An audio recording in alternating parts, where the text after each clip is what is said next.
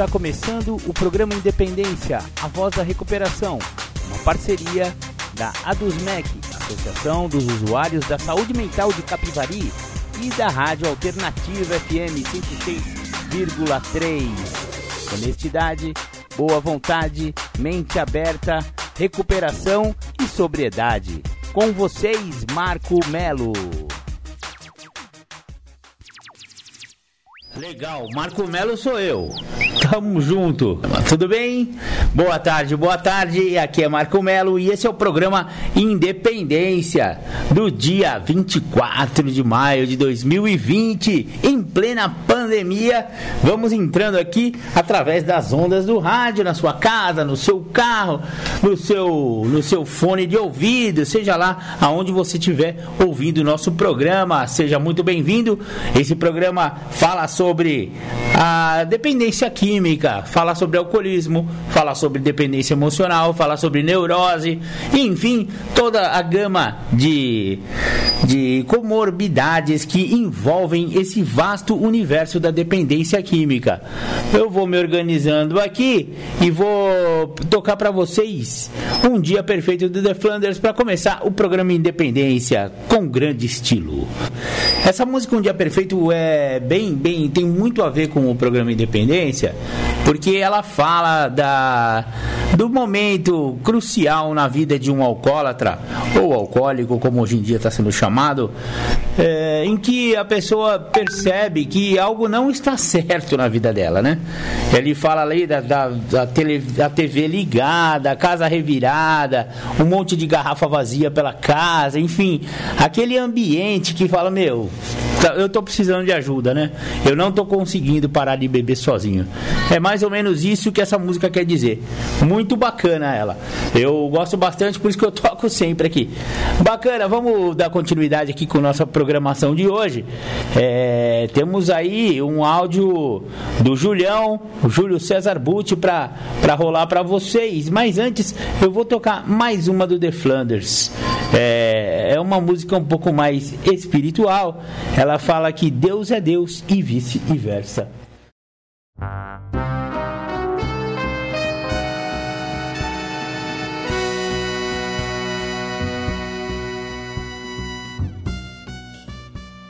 Novembro de 2015, por iniciativa de alguns pais, mães e amigos de pacientes dos CAPS, Centros de Atenção Psicossocial de Capivari, que não se conformavam com a falta de representatividade que os usuários da saúde mental tinham junto aos órgãos públicos e à sociedade civil, foi criada a DUSMEC, referência na região como uma das principais entidades da sociedade voltada à promoção da saúde mental.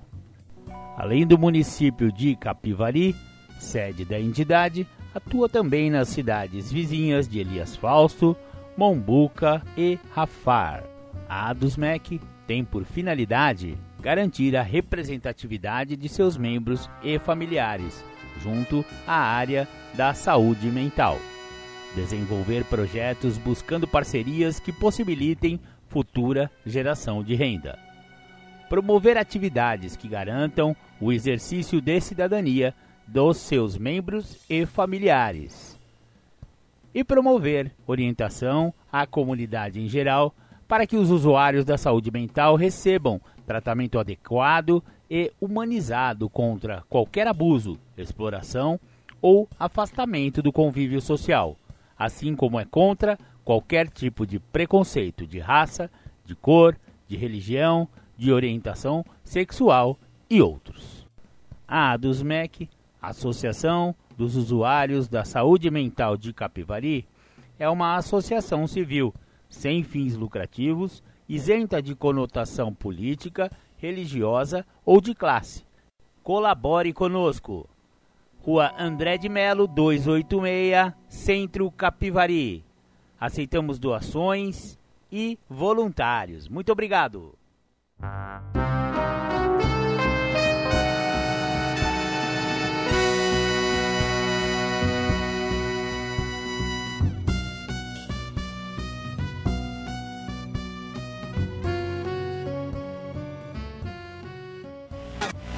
Legal. Essa, essa é a vinheta nova do, do da ADUSMEC, né? Associação dos Usuários da Saúde Mental de Capivari, que é, junto com a Rádio Alternativa, o Grêmio Recreativo da Rádio Alternativa, proporcionaram e proporcionam o programa Independência, a Voz da Recuperação, onde se abriu esse espaço para tirar o véu diante né, da dependência química, do alcoolismo. A sociedade eh, bota muitos mitos em, em volta, né, em torno desse, de, desses temas, e aqui a gente vem para derrubar esses mitos. Né?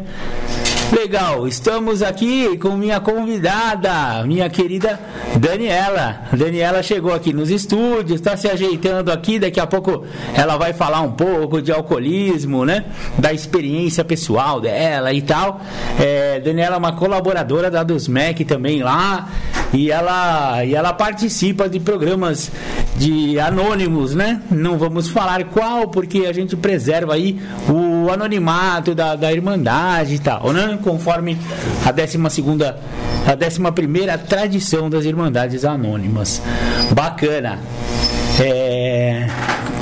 Pode, pode entrar, Dani, por favor. Daniela, seja bem-vinda. Boa tarde, gente. Meu nome é Daniela. Eu sou mais uma colaboradora do, da DUSMEC, como o Marcos falou, e também tenho um, um problema em comum né, com os companheiros, é o alcoolismo. E ah, é rapidinho que eu tô falando, é só para dar um oi mesmo e falar que dia 13 de setembro vai completar dois anos que eu estou sóbria. Parabéns, companheira. E graças ao meu poder superior que me ajuda e aos meus companheiros, né? Então eu sou muito grata ao nosso programa de Alcoólicos Anônimos, a nossa Irmandade e principalmente a Deus que tem me dado despertar espiritual todos os dias. Bacana! Seja muito bem-vindo ao programa Independência.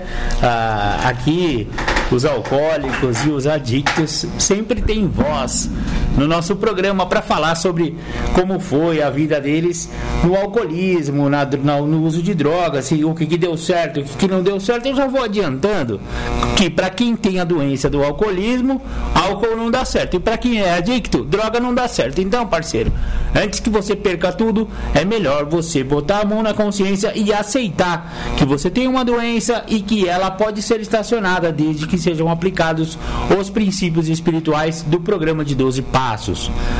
Bacana. Como eu anunciei agora há pouco, vamos ouvir aí o, o Júlio César Butti, o Julião, falando do tema restrições, o problema. Bom, queria agradecer aí o convite. Eu vou falar para vocês sobre o tema restrição. Está claro que na nossa literatura do texto básico, que é um texto que eu acho de muito é, aprofundamento e importância para quem está entrando no programa. Obviamente, nós temos literaturas do tipo Isto Resulta, literaturas do tipo O Guia para Trabalhar os Passos de Narcóticos Anônimos, que são materiais de aprofundamento. Mas o texto básico é um material muito profundo também. Por quê? Ele fala logo no primeiro passo, dentro de todos os sintomas da doença, ele fala de algo que me chama muita atenção e me faz ficar atento para que eu não caia nas garras desta doença. Último parágrafo da página 22. Até abrirmos mão de todas as restrições, sejam elas quais forem, estaremos colocando em risco os alicerces da nossa recuperação. As restrições nos privam do benefício que este programa tem a oferecer. Somente livrando-me de todas as restrições, é que nós nos rendemos. Então, porra, quer dizer que o que são as restrições? São as minhas vontades. Quando eu me restringo a que as minhas vontades têm que ser feitas, eu estou totalmente dado e passo, naquele momento, a sobreviver pelo meu ego. Então, quem determina para mim, dentro da construção do meu ego, é a realização das minhas vontades. Quer dizer que, se forem feitas todas as minhas vontades, eu estou satisfeito, estou feliz, estou contente, vou ter um dia maravilhoso. Qualquer vontade minha que não seja feita, então eu me restringo a buscar entender por qual motivo aquela vontade não foi realizada. E quando eu me restringo, eu sinto. O sentir me incomoda. O sentir me priva do benefício. Se o benefício que esse programa me oferece é a libertação da doença da adicção, e a doença da adicção está na minha maneira de pensar, por que, que sentir me restringe? Por que, que o Júlio, ao ter que ter contato com algo que se apresenta à vida dele, que o faz sentir aquele momento, seja positivo ou negativo, seja um momento de euforia ou um momento de depressão, por que, que ao sentir me restringe? Porque eu vou ter que lidar com a resposta daquilo. E lidar com a resposta daquilo que eu estou sentindo é o grande problema. Esse é o X da questão. Eu não estou habilitado a isso. Eu não tenho essa habilidade para isso. Eu não estou nessa pegada para isso. Eu não tenho essa dinâmica. Como eu não tenho essa dinâmica, eu não consigo fazer o processo acontecer. Não consigo. E como eu não consigo, eu não entro em recuperação. E eu preciso entrar em recuperação. Eu preciso me tratar. Eu preciso me recuperar. E me recuperar não é mais parar de usar droga. Estou com 25 anos que eu não faço uso de nenhum tipo de substância psicoativa, não uso álcool, não tomo energéticos, não como pimenta. Eu me restringo a alguns tipos de medicamentos que eu tenho que tomar, mesmo hoje eu tendo a necessidade de uma ajuda medicamentosa por parte de um aconselhamento clínico, até mesmo um aconselhamento psiquiátrico. Eu me restringo a algumas medicações, porque eu sei que algumas das mesmas são alteradores de humor e aí, quando me tiram ela, o meu humor fica desestabilizado. Então, eu preciso ter o um entendimento, dentro do fator do, do, do, motivo que as restrições me privam do benefício, de entender o que são restrições. Restrições são vontades. E da onde partem as minhas vontades? Parte dessa construção do meu ego. Se o meu ego não está sendo satisfeito, então o que eu sinto me incomoda profundamente. E isso que me incomoda profundamente é o que vai acabar por me controlar.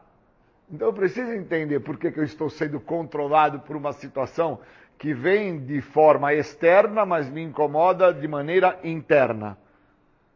Porque tudo que eu penso em ter, que vem desta vontade do meu ego, que é interno, por muito, é através do que eu vejo, é através desse prisma em relação ao que eu estou enxergando que me dá a ideia que aquilo eu preciso, que aquilo vai ser bom para mim.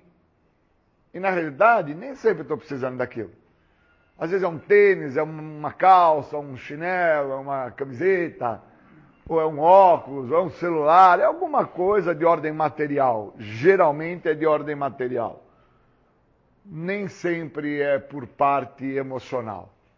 Mas eu preciso estar muito atento. Eu também tenho que ter a, a compreensão para poder discernir o que é que está me acontecendo, o que eu estou sentindo, o que está me restringindo a sentir. É porque é algo de forma material que eu gostaria de ter e não estou podendo ter no momento? Ou é por parte de ordem emocional? Em relação a uma questão amorosa, sexoafetiva? Ou é uma questão também de ordem profissional, do emprego que eu almejei e ao chegar lá a vaga já tinha sido preenchida? Então as restrições me privam do benefício, e o maior benefício que esse programa tem a me oferecer é a libertação da doença da adicção. Então eu tenho que interpretar que eu sou doente da doença da adicção, não é das drogas, não é do álcool. O que me fez doente foi a adicção. Eu tenho que me libertar dela e tenho que entender que esta doença ela trabalha num tríade. Ela trabalha na minha maneira de pensar. Ela trabalha na minha forma de, de agir e no meu ser como um todo. Se ela trabalha no meu ser como um todo, esta minha maneira de pensar dentro do tríade da doença é o que me controla. Porque aí eu me restringo a ter que entender por quais motivos eu estou eu estou tendo que sentir e não quero sentir. E muitas das vezes eu estou tendo que sentir e não quero sentir, me restringo a ter que sentir, porque sentir me obriga a ter que me modificar, sentir me obriga a ter que fazer algo contra aquilo que eu estou sentindo. Se eu estou muito depressivo, se eu estou muito triste, se eu estou muito angustiado, estou sentindo aquilo, estou choroso, aquele momento me obriga a fazer algo para que eu saia daquele quadro. Não tem como não sentir, não tem como não fazer algo. Senão o que vai ser a minha vida? Um mar de lamúria? Um quadro de depressão profunda? Então o primeiro passo do programa dos anônimos, eu acho que ele é de extrema importância para uma pessoa que tem uma característica com ele, que é o meu caso, chamado adicção. que é um problema que trabalha num tríade. Trabalha na minha forma de pensar, no meu jeito de ser e na, na minha maneira de agir. Então, como trabalha no todo do Júlio esta doença, eu preciso entender por que, que eu me restringo também no todo. Porque eu me restringo a sentir, eu me restringo a falar, eu me restringo a escutar, eu me restringo a fazer parte, eu me restringo a não entender o que está me acontecendo. Por quais motivos eu ainda continuo a me restringir, entendendo que a restrição, ou me restringir do que está acontecendo e se apresentando, vai me privar de um benefício, o benefício de não ficar na situação que eu estou então, por muitas vezes, o outro trazia a ideia para mim, que era para mim parar de me drogar, parar de beber álcool, parar de roubar, parar de mentir, parar de trair, parar de enganar, parar de fazer da minha maneira. E eu me restringia com a narrativa do outro, porque eu achava que quem é o outro para estar tá falando aquilo para mim? E essa restrição que eu criava em relação ao que o outro estava falando, eu não entendia que era uma manifestação pura e egocêntrica do meu ego, que me fazia acreditar na ideia, através da minha parte psíquica, dentro de uma das características do tríade da doença, que está dentro da minha maneira de pensar, quem é o outro para falar isso para mim? E aí eu me restringia em relação ao que o outro estava falando e não desfrutava do benefício, que era entender que o que o outro estava por falar, o outro estava primeiro por ver o que eu estava fazendo. Ele estava falando, mas antes dele falar, ele já tinha, através da retina dele, tinha tomado contato com as minhas ações, tinha tomado contato com o que eu estava fazendo, com a maneira como eu estava agindo, com o todo que eu estava sendo. O outro já tinha visto aonde eu ia chegar. Quem era esse outro? Era meu pai, era minha mãe, era meu vizinho, era meu irmão, era minha namorada, eram os professores na escola, às vezes era o meu empregador na empresa que gostava muito de mim e não entendia por que, que eu chegava alcoolizado, chegava drogado, chegava totalmente fora dos parâmetros necessários para estar desenvolvendo a atividade profissional do momento. Então as restrições, elas, elas trabalham na vida do Júlio dentro de um prisma, dentro de um parâmetro muito maior do que somente me restringir a não parar de usar álcool e droga. E eu me restringia em tudo, em vários aspectos. Como eu trouxe para nesse momento a narrativa em relação a me restringir ao que o outro está por falar. Quem é o outro que está por falar o que ele não sabe o que está acontecendo comigo? Sabe sim. Porque através da minha ação, através do meu modo de agir, através da resposta do que eu estou fazendo, porque ele está vendo dentro de um prisma, ele está entendendo onde eu vou chegar. Ele já sacou aonde eu vou chegar. Quem não entendeu que eu vou chegar no tal estado de desespero, por causa que eu me restringo a me modificar, eu me restringo a me trabalhar, eu me restringo a não fazer da maneira que o outro está mostrando, que da maneira que eu estou por fazer vai dar ruim, esse é o Júlio.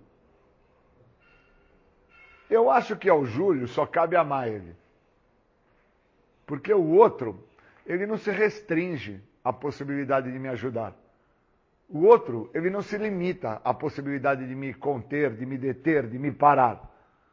O outro, ele entende que às vezes a única coisa que cabe ao Júlio é amar.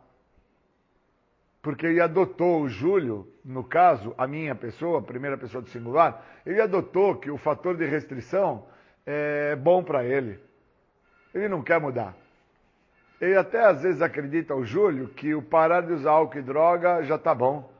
E quando o Júlio acredita que o parar de usar álcool e droga já está bom, eu acabo então ali naquele momento por assinar né, o veredito do réu culpado, assumo a culpa de que eu não quero deixar a restrição a qual eu acredito que me cabe, que é acreditar que somente estando sem uso de álcool e droga eu vou entrar em recuperação. E na realidade eu só entro dentro de um dos sintomas é, que se apresenta a partir do momento que a pessoa para de usar álcool e droga, que é o sintoma de estar em abstinência.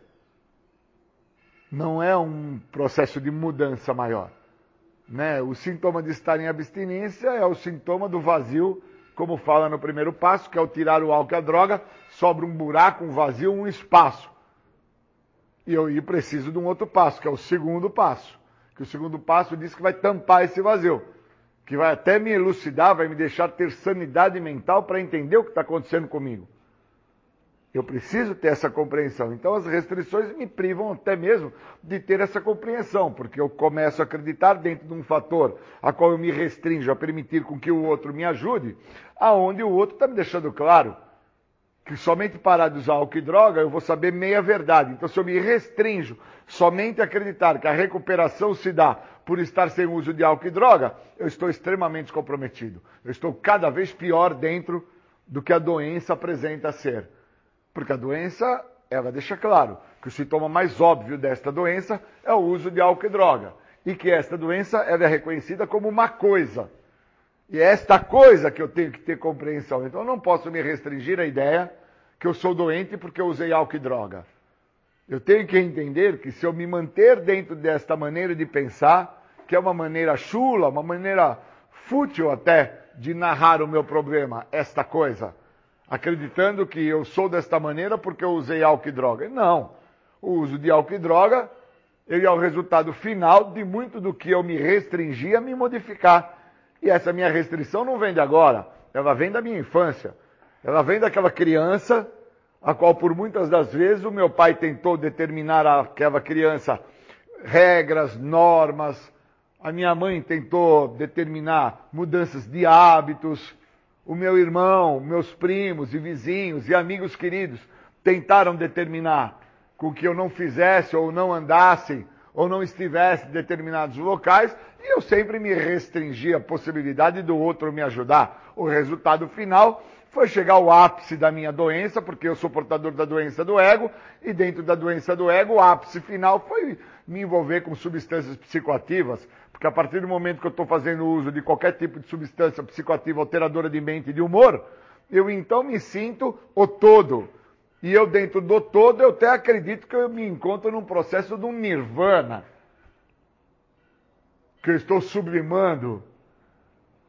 Que eu me encontro até mesmo dentro de um fator de ordem espiritual, como eu muito acreditei, onde eu me restringi a acreditar que o uso de substâncias psicoativas podia me levar ao estado de loucura, fator esse que poderia ser até mesmo de ordem irreversível. E me restringindo a esta ideia, por muito pouco eu não chego ao estado total de loucura. E perco a minha própria identidade, perco quem eu sou e deixo de entender de onde eu vim, aonde eu cheguei. Agora que eu cheguei, que eu tenho nas mãos o programa, para onde eu posso ir com o programa.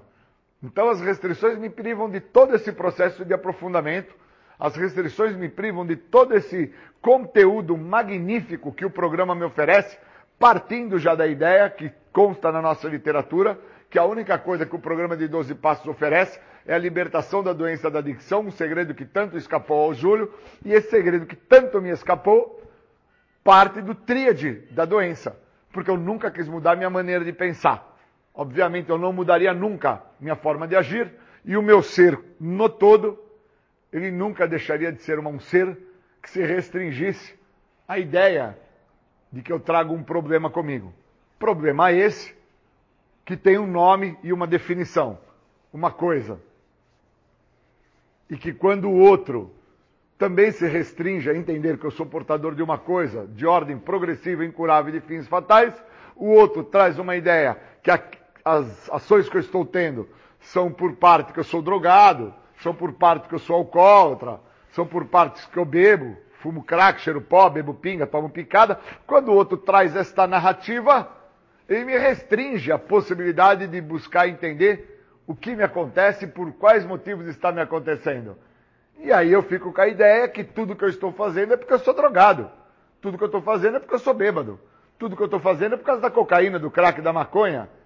E uma vez que eu me restrinja a isso, eu estou dentro do ápice da loucura da doença, que é fazer com que eu negue uma realidade existencial. E a literatura, a qual me fala que eu sou portador de uma coisa, ela deixa claro que a negação que eu faço é só uma parte desta doença, não é a doença como um todo, é só uma parte. Então, dentro desta parte chamada negação, eu tenho outros fatores dentro da negação onde eu substituo, eu racionalizo, eu justifico, eu questiono, eu indago, eu transfiro.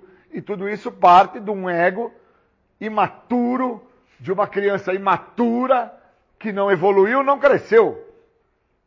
Eu preciso crescer, eu preciso evoluir, e para isso eu não posso me restringir. Então tem umas coisas que fazem toda a diferença, e uma delas é entender as restrições que me privam dos benefícios que esse programa tem a oferecer. Livrando-me de qualquer e de todas as restrições, eu desfruto do benefício do programa, que não é parar de usar álcool e droga, é não voltar a usar. Obrigado pelo convite, valeu. Você está ouvindo o programa Independência, a voz da recuperação. Ligue agora e peça sua música, mande seu abraço e tire suas dúvidas. 3492 3717 ou pelo WhatsApp 99650 1063. Voltamos com o programa Independência. Você ouviu Júlio César Butti, o famoso Julião, que já virou figurinha marcada aqui no programa Independência. Hoje ele falou sobre restrições, o problema. Mais tarde, no segundo bloco, teremos mais um áudio do Julião. E agora, no momento, vamos ouvir, é, vamos é, escutar a reflexão. 24 horas por dia de Alcoólicos Anônimos. No trabalho do 12 passo, a terceira coisa é a convicção. Os recém-chegados devem ser convencidos de que querem honestamente parar de beber. Devem ver e admitir que perderam o controle de sua vida.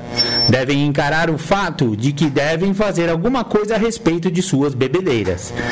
Devem ser absolutamente honestos com eles mesmos e se encarar como realmente são. Devem se convencer de que precisam renunciar à bebida e ver que toda a sua vida depende dessa convicção. Será que me interessa o suficiente por outros alcoólicos a ponto de ajudá-los a alcançar esta convicção? Legal, esse foi então o, a reflexão 24 horas por dia de Alcoólicos Anônimos. Dani, vou abrir seu áudio aqui. Tá aberta já? Deixa eu ver. Capivari já te ouve, fique à vontade.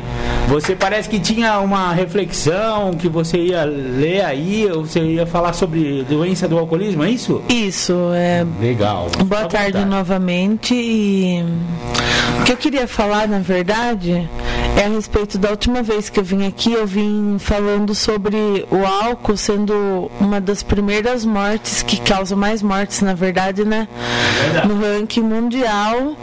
É, e segundo a OMS da Organização Mundial da Saúde, eu peguei aqui uma pesquisa, eu vou dar uma lida para vocês. O uso nocivo de álcool mata mais de 3 milhões de pessoas a cada ano. Homens são a sua maioria. Na verdade, hoje em dia, mulheres estão usando bem álcool também, né? E estão morrendo, mas ainda ah, o, o público-alvo do álcool é, são os homens. A pesquisa de 21 de setembro de 2018, mais de 3 milhões de pessoas morreram por uso nocivo de álcool. Segundo o relatório divulgado pela Organização Mundial da Saúde, isso representa em cada 20 mortes, de, quatro delas três quartos delas ocorreram entre homens. No geral, o uso nocivo do álcool causa mais de 5% de carga global de doenças. Ou seja, o álcool ele não traz só a morte, né, mas ele gera bastante doença crônica e onde as pessoas acabam ficando doentes, como hepatite, cirrose, polineuropatia, polineurite e enfim, doenças que deixam o corpo é, sem resistência, né? Porque o álcool acaba tirando toda a resistência do corpo. O relatório Global Status Report em 2018 apresenta um quadro abrangente do consumo de álcool e da carga de doenças atribuídas do álcool em todo o mundo. Também descreve os países que estão fazendo para reduzir esse problema. Muitas pessoas, suas famílias e comunidades sofrem as consequências do uso nocivo do álcool por meio de violência, lesões, problemas de saúde mental, como câncer, acidente vascular cerebral e disse Tedros Adon Grebels, acho que é isso que se pronuncia, Marcos, não sei.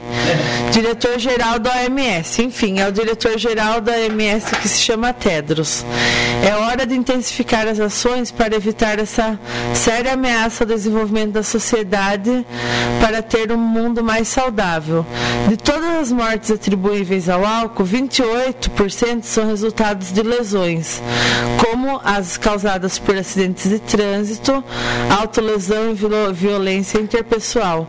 21% se devem a distúrbios digestivos, 19% a doenças cardiovasculares e o restante por doenças infecciosas, câncer, transtornos mentais e outras condições de saúde. Apesar de algumas tendências globais positivas na prevalência de episódios do uso nocivo do álcool e no número de mortes relacionadas a elas desde 2010, que em 2010, gente, foi, foi o, onde mais foi crescendo o alcoolismo, entendeu? No mundo. A carga geral de doenças e lesões ainda é insensitavelmente alta, particularmente nas regiões europeias e das Américas, que é onde mais se consome o álcool. Globalmente, estima-se que 237 milhões de homens e 46 milhões de mulheres sofram com transtornos relacionados ao álcool, ao álcool, o consumo do álcool, com maior prevalência entre homens e mulheres na região europeia, 14,8% homens e 3,5% de mulheres, isso na região europeia. E na região das Américas, 11,5% homens e 5,1% das mulheres. Transtornos por uso de álcool são mais comuns em países de alta renda. Ou seja, é, o que significa essa pesquisa, assim, dando um resumo básico, os países que têm alta renda normalmente têm mais consumo de álcool do que os países de baixa renda. Por quê? Porque é, o governo ele não quer perder o imposto do álcool, né? Porque o imposto que o álcool causa é um impacto assim que gera muito dinheiro para o governo. Então muitas pessoas falam, ah, é, o álcool não é droga porque é liberado. Obviamente que o álcool é, do, é droga. Com para liberar o consumo de álcool é um dinheiro demasiadamente muito grande e por isso é, a Organização Mundial da Saúde ela já tentou bloquear isso, tirar o álcool de circulação, mas não, o governo não permitiu por ter essa rotatividade de dinheiro muito alta, né? Então as outras drogas as pessoas até pensam em liberar, né? Só que até se vocês forem para pensar um pouco, é, o uso das outras drogas não mata tanto quanto o álcool. Não porque elas não sejam mais fortes assim, mas porque o álcool ele é um ele é uma substância que a partir do momento que a gente começa a tomar o álcool, ele começa a correr nas nossas correntes sanguíneas, ele se mistura com o sangue da gente. Então a dependência do álcool é a mais fácil de ficar dependente. Ele é, é o álcool é a porta de entrada para as outras substâncias, porque provavelmente quem parou no álcool teve sorte e quem não parou foi por curiosidade e conseguiu as outras substâncias, né? Então vamos supor, eu sou uma usuária de álcool, é e eu resolvi experimentar a substância. Eu sei que a gente não pode falar sobre nomes, mas eu resolvi experimentar a substância da cocaína. Então, provavelmente, quando eu for querer usar a cocaína, eu vou querer usar o álcool antes. Por quê? Porque foi, a, foi o álcool que me trouxe a cocaína, entendeu? Então, uma droga puxa a outra. E o álcool é a droga que mais permanece na corrente sanguínea. Ele, ele fica anos andando, andando na corrente sanguínea da gente. Isso eu aprendi em algumas internações com terapeutas que estudaram para isso e com médicos também. Por isso que depois de muito tempo ainda que as pessoas param de beber, existem pessoas que nunca mais conseguem se livrar da, da tremedeira, né? A básica tremedeira do alcoólatra. Por quê? Porque o álcool, ele ainda está no sangue e ele fica correndo, correndo até, tipo, vamos supor, a gente coloca um copo de água uma água suja, fica deixando na torneira aquele copo jogando água limpa nele, até a água fica tudo limpa. É assim que acontece no nosso organismo. O, o sangue, até ele trocar do corpo inteiro, ele demora muitos anos. E nisso o álcool continua correndo nesse sangue. Pode ser uma quantidade pouca, só que o organismo ele sente falta. Então, aproximadamente de, de dois a três anos é possível que uma pessoa que tenha parado de beber há três anos ela consiga ainda ter um pouco de vestígio de álcool no sangue. Por quê? Porque o sangue ainda não fez a, a troca completa do corpo, né? Então, é mais ou menos o que eu entendo sobre o álcool. E na verdade eu entendo bastante sobre o álcool, né? Porque eu vivi isso durante 10 anos da minha vida.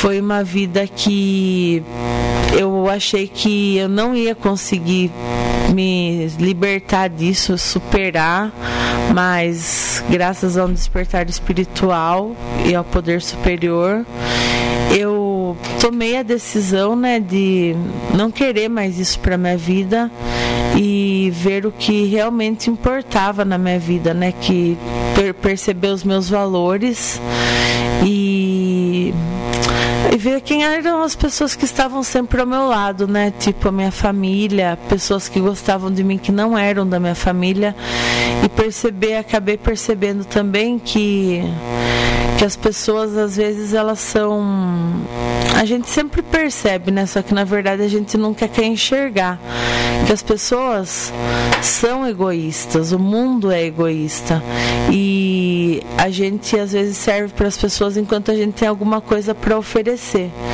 E quando a gente não tem mais nada para oferecer, às vezes a gente não serve mais para nada. E quem permanece ao nosso lado, na nossa vida, assim, quando a gente está no, no fundo do poço, que foi o lugar onde eu cheguei, eu cheguei no fundo do poço, foi a minha mãe, foi o meu tio, que é o meu tio, que eu amo ele de paixão, é o Edson. Tio, um beijo, te amo muito. E a minha irmã, a Gabriela, a Graziele, a minha mãe a Eliana, a minha avó que é um anjo na minha vida e foram pessoas da minha família. Teve amigas em particulares, foram só duas que sobraram nessa época, mas depois eu acabei vendo que Deus ele tira da vida da gente alguma coisa porque ele sempre prepara o melhor, né, pra gente. Então eu acredito é, que que eu passei por isso foi um foi uma escolha que eu fiz, né? Tipo, eu resolvi beber, mas eu não sabia que eu ia, que eu ia me tornar uma viciada no álcool. Por quê? Porque eu não sabia que o meu organismo era de um adicto, né? Ou seja, adicto que significa viciado em e é uma pessoa viciável. E eu não sabia que o meu organismo era viciável. Eu achei que se eu tomasse, eu ia conseguir parar. Só que não foi isso que aconteceu. Mas, porém, quando eu consegui ter esse despertar espiritual e parar, eu vi que Deus tirou da minha vida coisas que não me agregariam em nada. E ele colocou pessoas novas no meu caminho, pessoas boas, pessoas que que me compreendem, pessoas que são amigas em circunstâncias que não são de interesse material, é interesse financeiro, Ah, e diversas áreas da vida da gente que a gente sabe que sempre tem aquelas pessoas que são interessadas em alguma coisa, né? Pessoas que são amigas por segundas intenções. E Deus ele tirou da minha vida essas pessoas e trouxe pessoas novas. Hoje eu agradeço a Deus pelos amigos que eu tenho, pelos meus companheiros do AA e pelos companheiros dos outros grupos diversos, né, que fazem parte da nossa irmandade aqui de Capivari e de outras cidades também. E pessoas que a gente pode contar quando a gente menos espera, tipo para uma ligação, para falar como a gente está se sentindo. E a partilha é a melhor parte de, de tudo isso, né? Porque só uma pessoa que já passou pelo que você passou vai saber entender o que você está passando. Então, por isso que é muito importante a partilha no, em Alcoólicos Anônimos, em narcóticos anônimos, neuróticos anônimos, né? Porque a gente passa por problemas que às vezes a gente acha que ninguém vai entender. E realmente, né? Tipo, é, vamos dar um exemplo. A minha mãe, ela não é uma alcoólatra eu sou uma alcoólatra, eu sou uma alcoólatra em recuperação. Vai fazer dois anos que eu estou sóbria. E mas a minha mãe, tipo, vamos supor que hoje me desse uma vontade de beber, batesse aquela vontade assim, nossa, tô com vontade de tomar alguma coisa. Se eu falasse isso para minha mãe, ela ia falar o quê?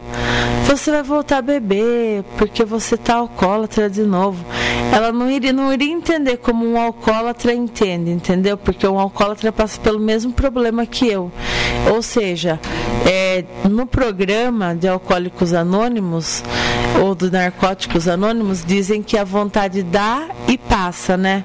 Graças a Deus eu nunca tive vontade, não sei se um dia eu vou ter. Eu espero que eu não tenha, né? Porque eu não sei como que eu ia agir dessa maneira. E na verdade, a partilha é uma das coisas mais importantes, né? E você também pode partilhar com um amigo, você que está sofrendo desse problema, você que acha que, que você que está ouvindo, né? E acha que a sua vida não tem mais solução, não tem mais jeito. É, procure conversar com Deus ou com o poder superior do seu entendimento e e se perguntar, converse com você mesmo e fale assim: o que está acontecendo com a minha vida, né? Por que, que eu estou permitindo que isso aconteça comigo? E eu tenho certeza que dentro do seu coração você vai achar a resposta certa. E você tem que rever os seus valores, tipo, é isso tá te fazendo bem? Você tá deixando de lado pessoas que você ama para você praticar esse uso? É, você vai ter algum benefício? As pessoas que estão do seu lado, que você convive no uso, são realmente seus amigos? Ou você está deixando de dar importância para sua mãe, para sua esposa, para seu filho, por conta de um vício que não vai te levar a nada e só está te levando para baixo? Então, meu conselho, a, a minha alavancada final foi isso, entendeu? Eu coloquei os meus valores acima, os meus princípios e valores acima de tudo. Eu vi quem realmente importava para mim e eu resolvi que eu ia mudar de vida e fazer minha vida voltar ao que era antes do álcool. E graças a Deus e poder superior de entendimento de cada um, ao nosso grupo, eu consegui entender, eu consegui alavancar minha vida de novo e eu tenho uma reflexão, uma reflexão não, é uma passagem bíblica, né? Está no livro de Isaías 41, 10. Por isso não tema, pois eu sou seu Deus. Eu o fortalecerei e o ajudarei com a minha mão direita na sua vitória. Então, Deus, ele fala pra gente não temer, que tipo assim, ele está disposto a nos ajudar assim que a gente pedir ajuda para ele. Ou seja, Deus não ajuda se você não pede. E reflitam nessa música, que é uma música que é um hino, na verdade, né? E ele fala para a gente não temer, para a gente sempre confiar em Deus, porque Deus ele está presente na nossa vida em todos os momentos. Às vezes a gente acha que ele abandonou a gente, que ele não está perto da gente, que por algum motivo ele se esqueceu da nossa existência, mas não, ele sempre está junto com a gente, está pronto para ajudar e escutem essa música e prestem bem atenção nessa letra porque é uma reflexão maravilhosa e foi uma das coisas que me ajudou foi essa canção. Você está ouvindo o programa Independência, a voz da recuperação. Ligue agora e peça sua música, mande seu abraço e tire suas dúvidas. 3492 3717 ou pelo WhatsApp 99650 1063 fim de semana, quando cresce o consumo de bebidas, os acidentes de tráfego aumentam, de tráfego aumentam em 70%. Este estudo levou 160 dias de pesquisas para ser elaborado. O ministro Petrônio Portela, que encomendou, é, veio a falecer antes do, do término do relatório. Ironicamente, esse valioso documento foi recebido pelo então novo ministro Rabiakel, que o arquivou. Como a própria Dani falou agora, ele, ela falou o nome da empresa, mas a gente não, não costuma falar nomes de empresas aqui para não, não comprometer a gente. Mas as indústrias, é, as indústrias do álcool realmente têm um grande lobby, né? E vetam, né? Todas as tentativas que o Congresso teve de barrar as propagandas de álcool na, na televisão. É, tem um estudo muito sério do, do maravilhoso pesquisador é, Ronaldo Laranjeira a respeito disso e que, da, na opinião dele, que é a maior autoridade sobre dependência química e alcoólica do Brasil, ele acha que realmente a permissividade da nossa sociedade diante do álcool é, é um fator muito preocupante no que tange as mortes elevadas que o álcool causa, né? Queria falar alguma coisa, Dani? Então, na verdade, é, você falou agora do, das empresas, né? Que eu normalmente eu não, como, não tenho costume de não divulgar nomes, né? Eu falo sempre os nomes, apesar de não poder falar de nenhuma empresa, mas as empresas elas gostam de lucrar, na verdade parece que com as desgraças das pessoas, né? No caso dessa empresa que eu falei em especial. E que é uma indústria muito grande, que tem a rotação de álcool maior assim. E eu queria falar agora a respeito de um pouco sobre sentimento e álcool. Às vezes, a, a maioria das pessoas tem problemas, né? A maioria não, todas as pessoas têm problemas.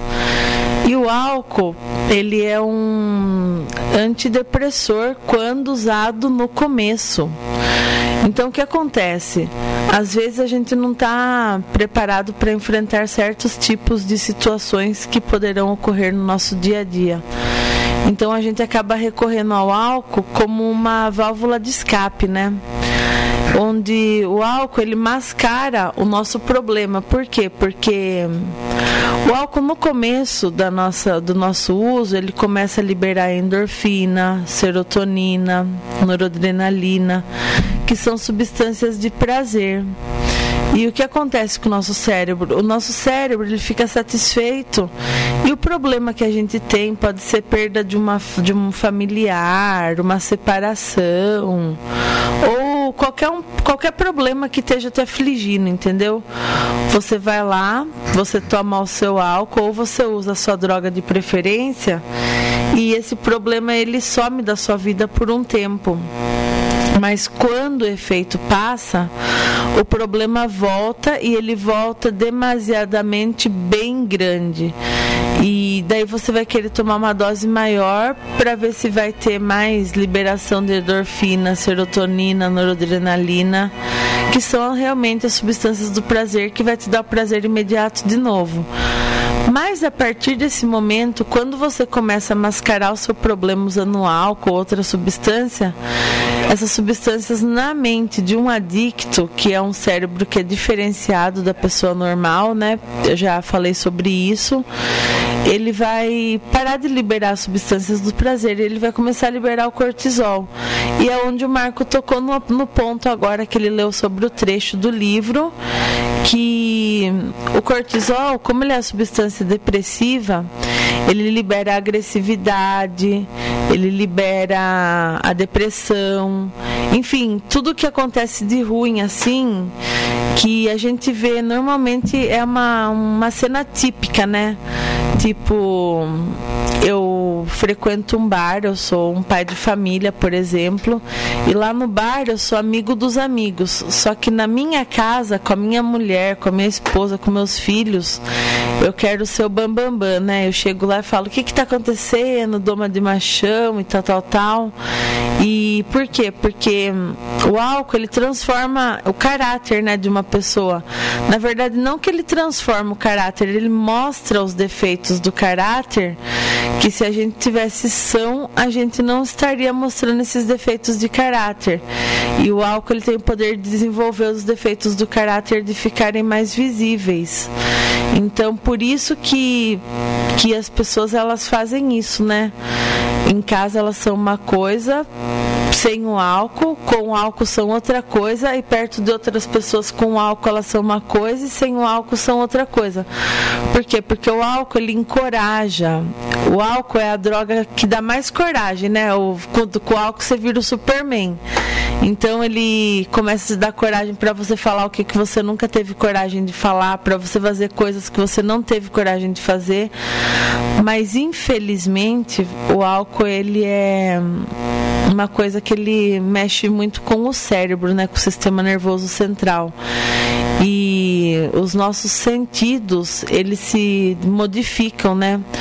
Por isso que muitas mortes, por isso que na verdade o OMS fala que a maioria das mortes são causadas pelo álcool, mas não só pela substância bebendo a substância diretamente, mas pelos acidentes que o álcool traz, pelas doenças, porque a gente perde os sentidos, né? Ele mexe com os sentidos do cérebro, do sistema nervoso central, onde a gente acaba tendo visões distorcidas.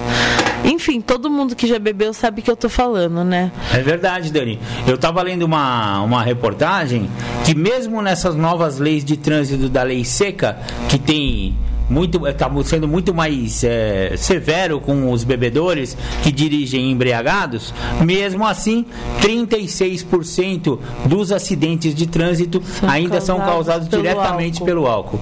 É um absurdo, né? Um terço dos acidentes é porque o neguinho tomou uma e foi saiu dirigindo aí, né? E, e na verdade, quando acontece isso, né, Marcos? É tipo é uma família que você, você pode ter bebido todas assim, mas não prejudique uma pessoa que não tem nada a ver, uma pessoa que tem uma vida inteira pela frente, porque você pode estar interrompendo o futuro brilhante de alguém, entendeu?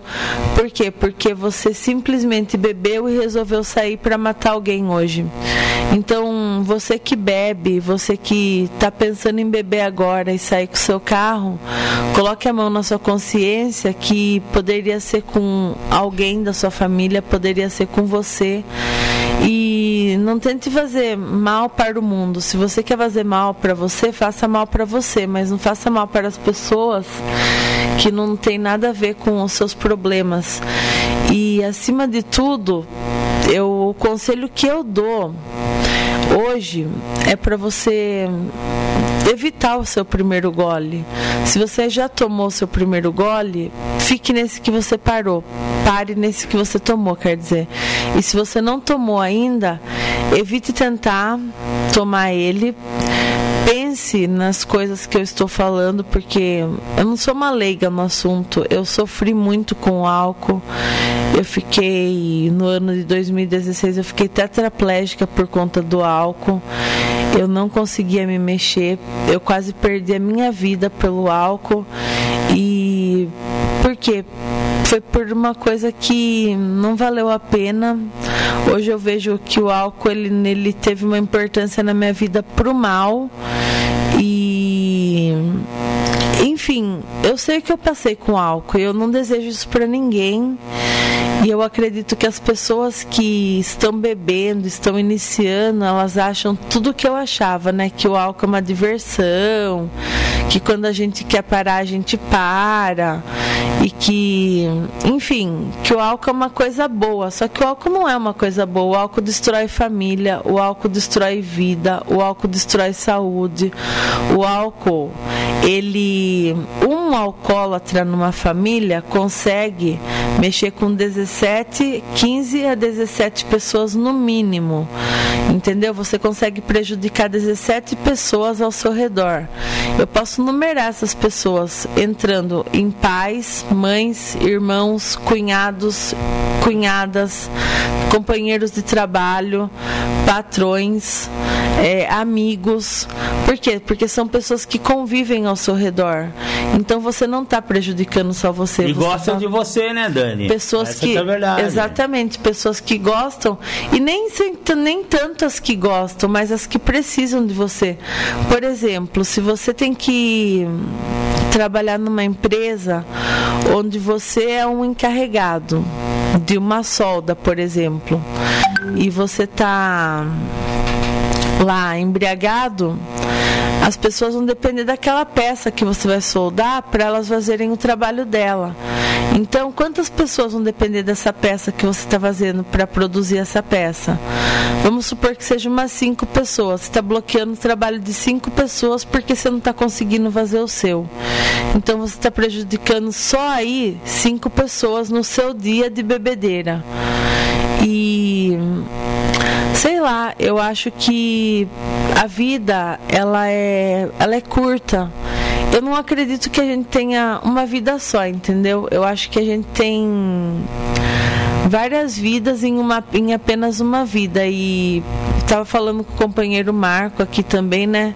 Eu acredito muito na lei do retorno, tipo, o que, que a gente faz aqui, não é que a gente paga, é aqui se faz, aqui se paga, né? É o ditado.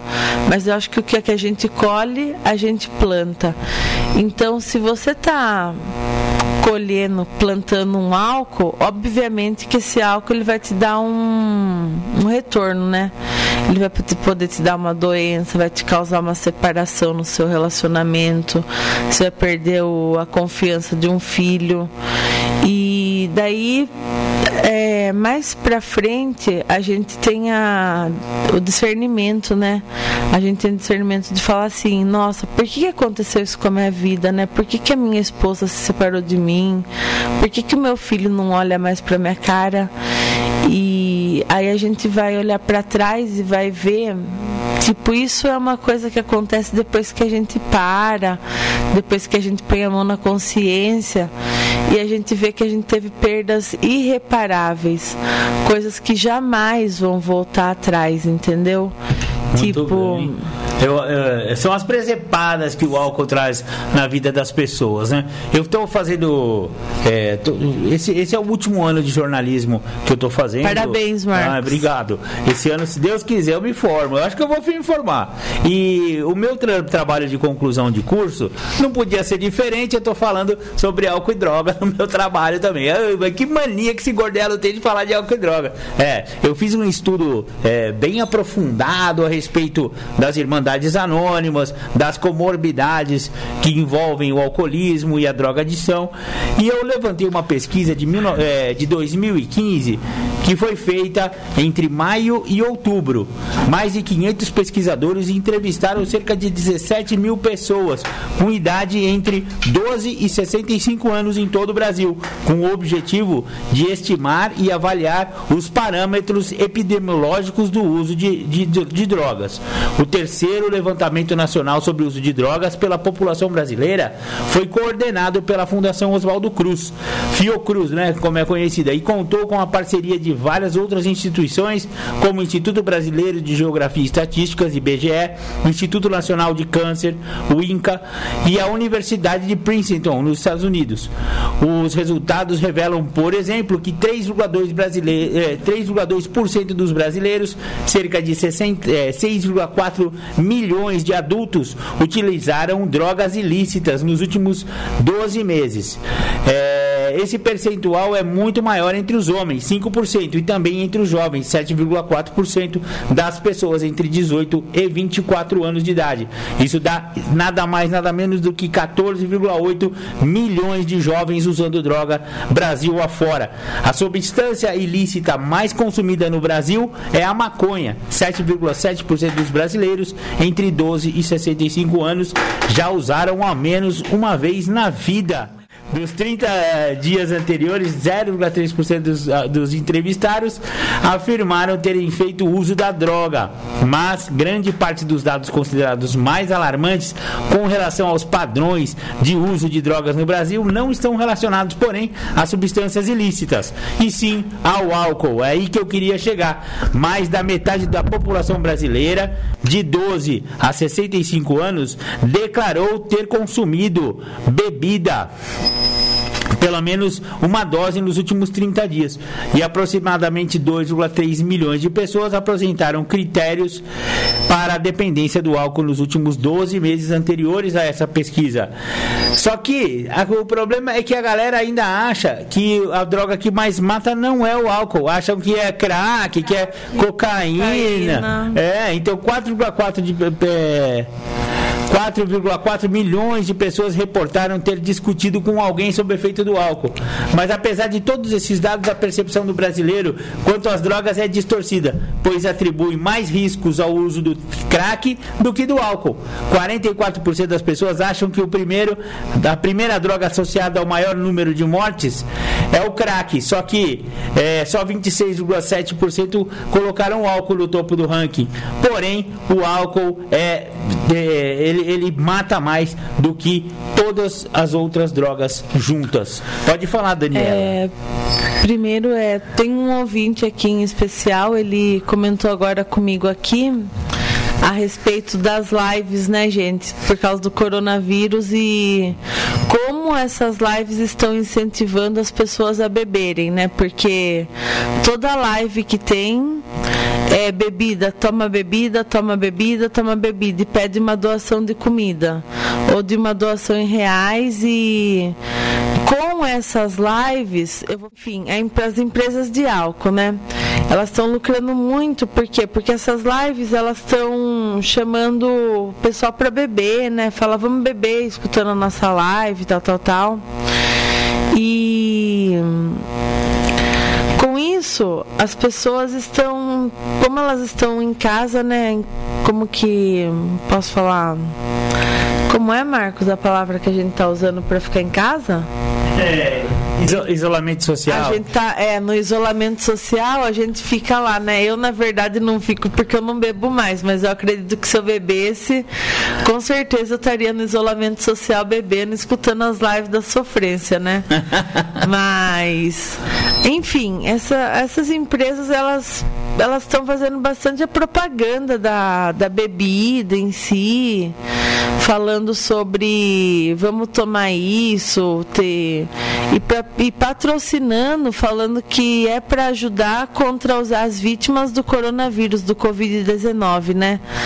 E na verdade, as lives ajudam com o Covid-19, mas também ajudam essas empresas a crescerem. Em particular, teve uma que uma empresa, eu não vou falar o nome da empresa, e essa empresa ela simplesmente mandou uma, todo mundo viu essa live, apareceu no Google, apareceu em várias empresas, apareceu na televisão. Ela mandou uma Kombi cheia de bebida alcoólica pro pro cantor que estava fazendo essa live. E esse cantor, ele, infelizmente, ele acabou ficando totalmente bêbado, embriagado, né, no meio do show.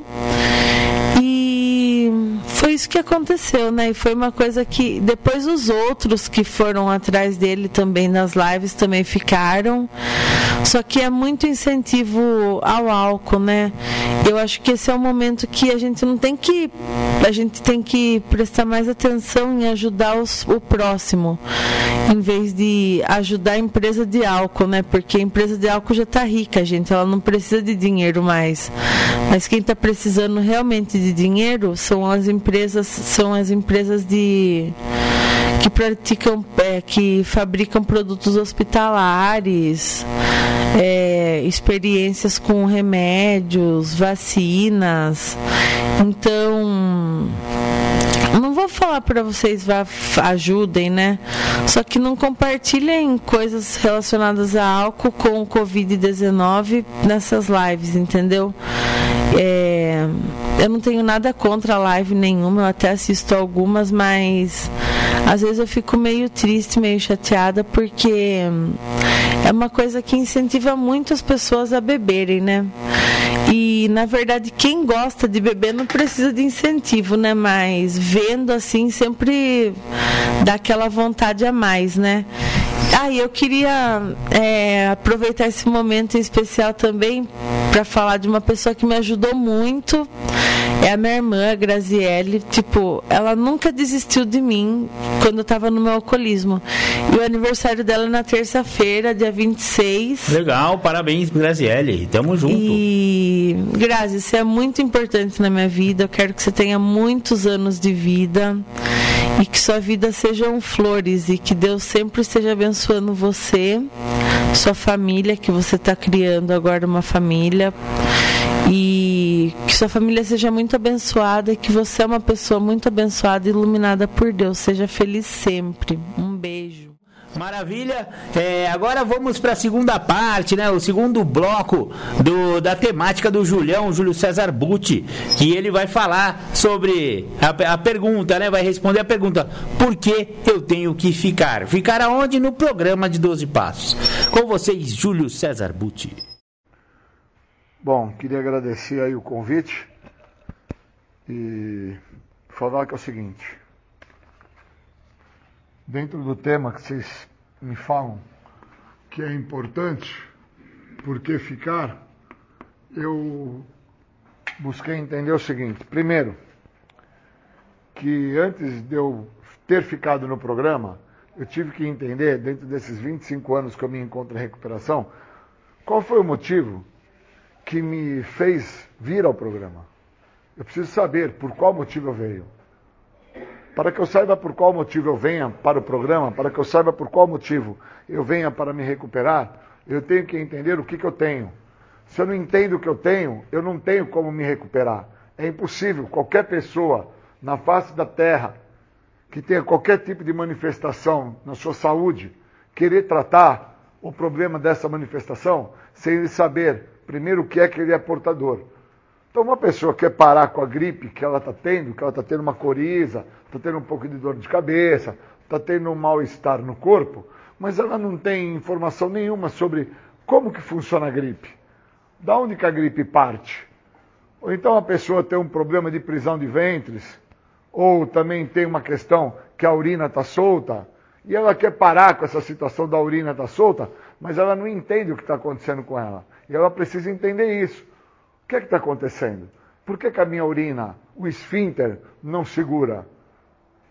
Eu tenho prisão intestinal, tenho problema para evacuar. Quais os motivos que me fazem ter tanta dor ao evacuar?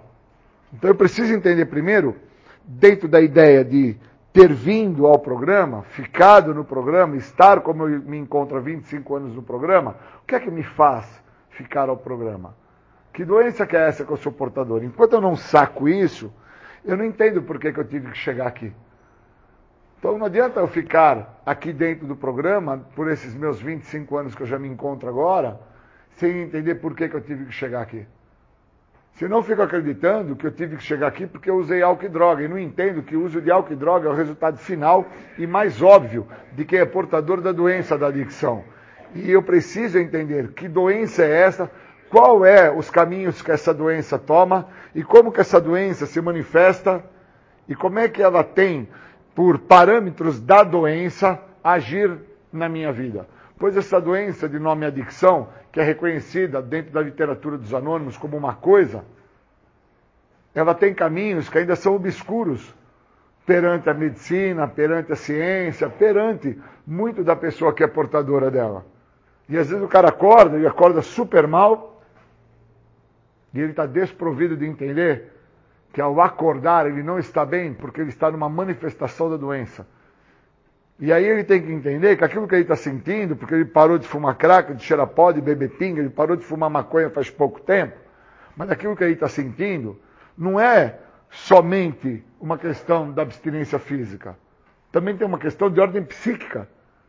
Por isso eu tenho que compreender a minha doença. Porque se eu não tiver a compreensão da minha doença, eu não entendo aquilo que eu vou tratar. E se eu não entendo aquilo que eu vou tratar, eu vou achar que o que está me fazendo falta é só o químico que eu tenho, que na verdade eu usava e agora não estou usando, e está faltando no meu corpo químico, e porque está faltando químico, eu estou tendo uma manifestação ou de raiva, ou de repulsa, ou de, ou de rancor, ou estou me expressando com brutalidade para o outro. Ou eu entro no tratamento e sigo com o tratamento que tem a oferecer, ou eu fico como algumas pessoas que eu conheço que não entendem que para sair da onde se encontra, primeiro tem que chegar. Se eu não chego no programa, eu não tenho como sair.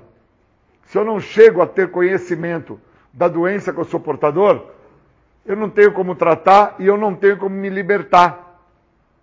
E aí a pessoa que é portadora desta doença, que é tão confusa, que os parâmetros dela ainda não estão esclarecidos.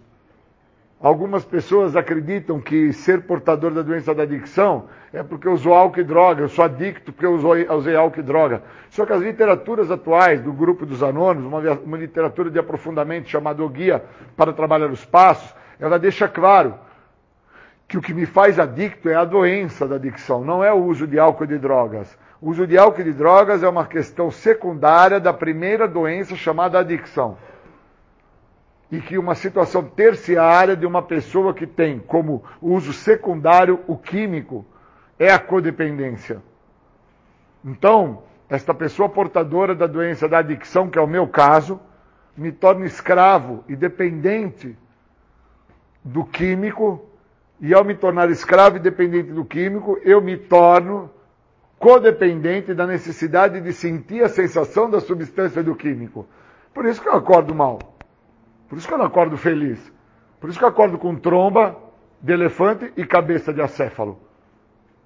Por isso. Não é que eu não quero dar bom dia para o outro, não é que eu não quero falar para o outro, tenha um dia maravilhoso não é só o motivo de estar faltando cocaína, crack, maconha e pinga dentro da minha parte fisiológica. Porque se for só isso, então tá fácil. Porque aí eu vou na boca, compro uma dose de droga, tomo essa dose de droga e o sorriso vem na cara igual o sorriso do Coringa. E não entendo que aquele personagem do Batman, do Coringa, o Coringa, ele tem um quadro psicótico. Ele não tem só um quadro dentro de um parâmetro da psicopatia social, do que ele causa para as pessoas. Ele já tem um quadro psicótico dentro da própria identidade dele. E é interessante que quando o filme Coringa ele vem é, e é lançado em evidência, muitas pessoas se identificam com ele e aí a galera fala, nossa, adorei o filme, mas o cara não fala que adorou o filme porque os parâmetros do filme são iguais os parâmetros que aquela pessoa usa na sua vida, no seu dia a dia, no seu caminhar. Então eu preciso entender, cara, por que, que eu tenho que ficar no programa?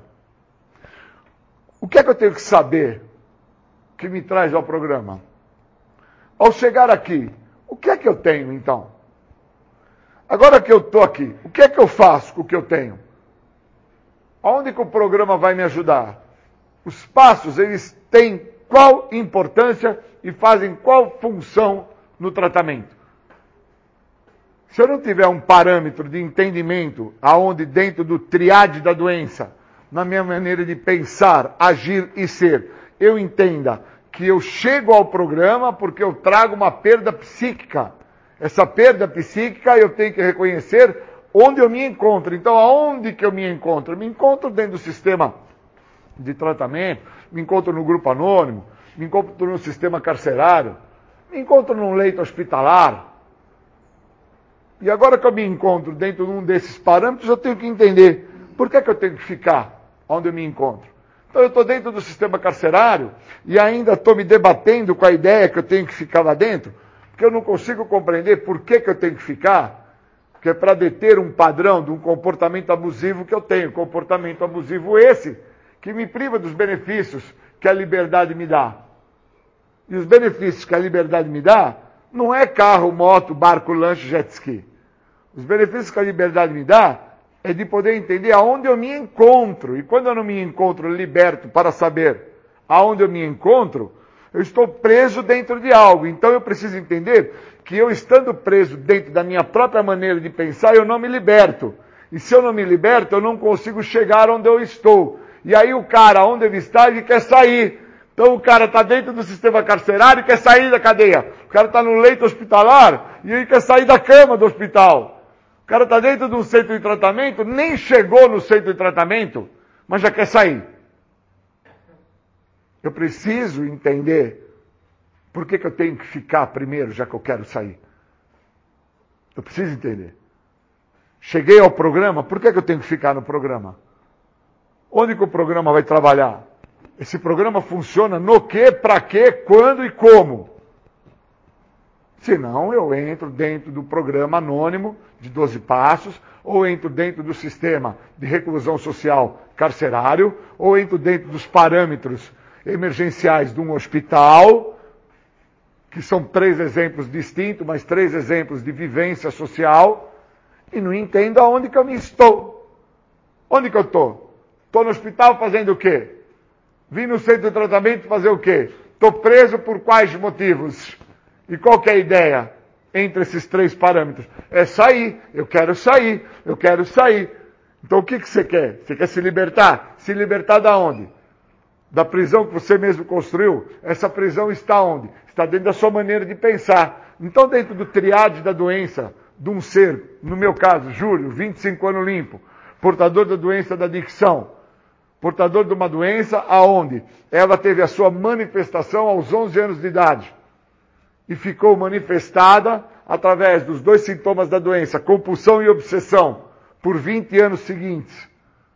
E aí, com 30 anos de idade, esse cara consegue receber uma bênção divina, algo muito maior do que ele acredita ser merecedor. Porque o que o mantinha acreditando dentro da maneira de pensar dele, que aquilo que ele tinha era bom, era a vida que ele achava que era legal. E o programa vem para quebrar esse paradigma e mostrar que o programa vai me fazer ter uma vida muito melhor do que todas as vidas que eu acho que eu já vivi. Por isso que tem essa parte da literatura que fala isso. Vamos viver uma vida muito melhor do que todas as vidas já vividas. Então, quando eu leio a literatura, quando eu entro em contato com o programa, quando eu entendo onde eu me encontro, por quais motivos eu tive que chegar, quando eu tenho esse reconhecimento, eu entro em tratamento. E quando eu entro em tratamento, não tenho que me para mais. E aí eu consigo lidar com a vida da maneira que a vida se apresenta e viver o que a vida está se apresentando. Então, se eu estou num leito hospitalar, eu não tenho porquê de questionar ao estar no leito hospitalar. Se eu fui levado ao sistema carcerário, estou num processo de reclusão social, eu não vou reclamar. Eu vou ter o entendimento que ao ter chego e ter entrado dentro do sistema carcerário, é oriundo de um comportamento abusivo, de um comportamento nocivo que eu trouxe para a minha vida. E uma vez que eu chego no centro de tratamento, que está sendo me dada a oportunidade do programa de recuperação, e eu não entendo o motivo a qual eu tenho que ficar, mas a minha ideia é sempre a mesma, uma ideia que visa a liberdade. Qual liberdade eu quero? A liberdade dentro da minha maneira de pensar, onde quem grita e quem pede liberdade é o meu ego. Que ego é esse? É um ego exigente. Da onde vem esse ego exigente, esse ego impositor? esse ego que quer ser dominador, vem das minhas vontades próprias, dos meus interesses próprios, daquilo que eu acredito que é bom para mim. Por isso que eu fiquei me drogando muitos anos. Porque eu achava que o que era bom para mim era aquilo que eu sentia, da forma que eu sentia, do jeito que eu fazia. Onde o outro não manda na minha vida, eu não pedi para nascer, agora que eu nasci, a minha família tem que bancar e tem que ficar comigo, e com isso eu não conseguia deter um ego rígido, impositor, contínuo, ditador, que me obrigava a acreditar que daquela maneira eu ia vencer.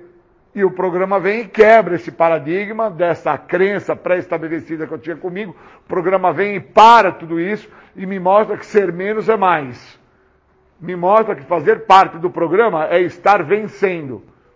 E o que o programa tem a me oferecer é muito mais do que eu mereço, do que eu preciso, mas para isso leva um tempo.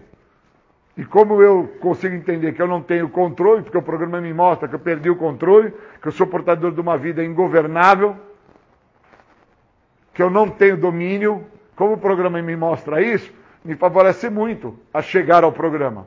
E aí me favorece muito na ideia. Por que, que eu tenho que ficar? Porque eu não tenho controle. Porque minha vida é ingovernável. Porque os parâmetros a quais eu escolhi para a minha vida, o resultado final, seria aquilo que eu estava fazendo, que era o uso da substância psicoativa. Não é importante se é cocaína, crack, maconha ou pinga. O que importava era sentir uma sensação que me tirasse da onde eu me encontrava, no que era real e verdadeiro. E muitas das vezes aquilo que é real e verdadeiro eu não quero sentir que já é que meu pai faliu, que meu pai morreu, que meu avô faliu, que meu avô morreu, que a minha mãe casou de novo, que o meu irmão deu bem na vida, que o meu irmão é, é, tem uma outra história. Eu não quero lidar com isso que é real e verdadeiro. Eu quero muitas das vezes acreditar dentro de uma ideia que eu tenho construída que as coisas têm que ser da maneira que eu acho que tem que ser. E aí o programa me mostra que eu tenho que ficar, e ficar cobra. Ficar dói. Ficar é algo que é para poucos ter que ficar. Então não dá para mim querer sair de um local aonde eu não cheguei. É impossível eu sair da onde eu não cheguei.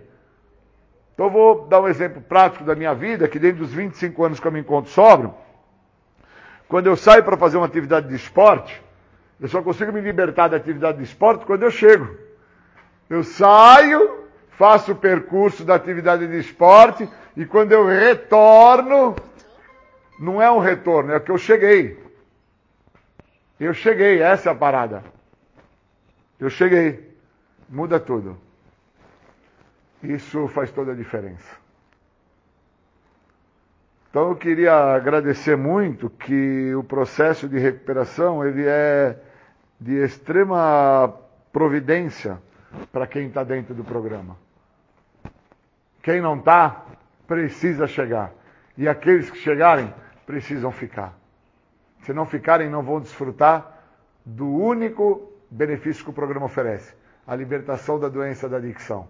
O resto, desculpa, mas é farelo. Obrigado. Você está ouvindo o programa Independência, a voz da recuperação. Ligue agora e peça sua música, mande seu abraço e tire suas dúvidas. 3492 3717 ou pelo WhatsApp 99650 1063. Legal, voltamos com o programa Independência, a voz da recuperação. Vocês ouviram aí Júlio César Butti, por que eu tenho que ficar? Muito bacana a temática do, do Julião, viu? Da hora. Legal, vamos, vamos voltar aqui com o programa Independência. Daniela só me confunde, ela fica falando fora do ar aqui. Quer falar, Daniela? Ó, abre seu microfone. Parla. É, boa tarde de novo, gente. Acho que vocês estão cansados de ouvir minha voz hoje já, né? De jeito maneira. E... Seja sempre bem-vinda ao programa Independência, Dani. Ah, mas tá finalizando o programa já e eu queria falar assim que a maior prisão da vida da gente não é a prisão que a gente tem em grades, em uma clínica, mas é a maior prisão é a prisão da alma, né? É quando a sua alma está presa a alguma coisa que você quer sair, que você tem vontade de sair, mas você não tem força para sair. E a única coisa que pode mover a sua alma é o amor, né? Então, o recado que eu tenho para deixar é para a gente amar mais a, a gente, amar mais as pessoas que estão ao nosso redor, amar o mundo, né? E como Deus disse, né? Na Bíblia está escrito: Deus amou o mundo de tal maneira que deu seu único filho para que todo aquele que nele crê não morra, mas tenha a vida eterna. Não pereça, né? E para finalizar a minha fala, eu queria que o Marco colocasse uma música que eu acho que tem bem a ver com o amor, né? É Renato Russo, Legião Urbana, é o Monte Castelo. Aproveitem e reflitam com essa música. Atrapalharam a música toda, mas tá tudo certo. Legal, esse foi o programa Independência, a voz da recuperação. Muito obrigado, Daniela Pedrilha. Imagina, obrigada a todos os ouvintes que me ouviram, que tiveram paciência. Tenham um bom domingo a todos. Exatamente, bom domingo, galera. Fiquem aí agora com o programa Tarde Sônicas, logo após nossos apoios culturais. Beijo no coração, fiquem com Deus. Tchau, tchau. Beijo, pessoal. Tchau, tchau.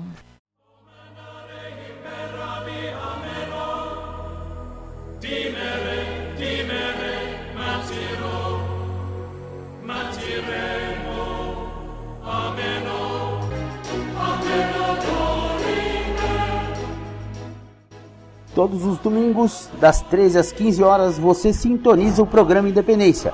Alcoolismo, dependência química ou emocional, tratados de forma clara, aberta e sem preconceitos. Só aqui na Alternativa FM 106,3. Aguardamos você!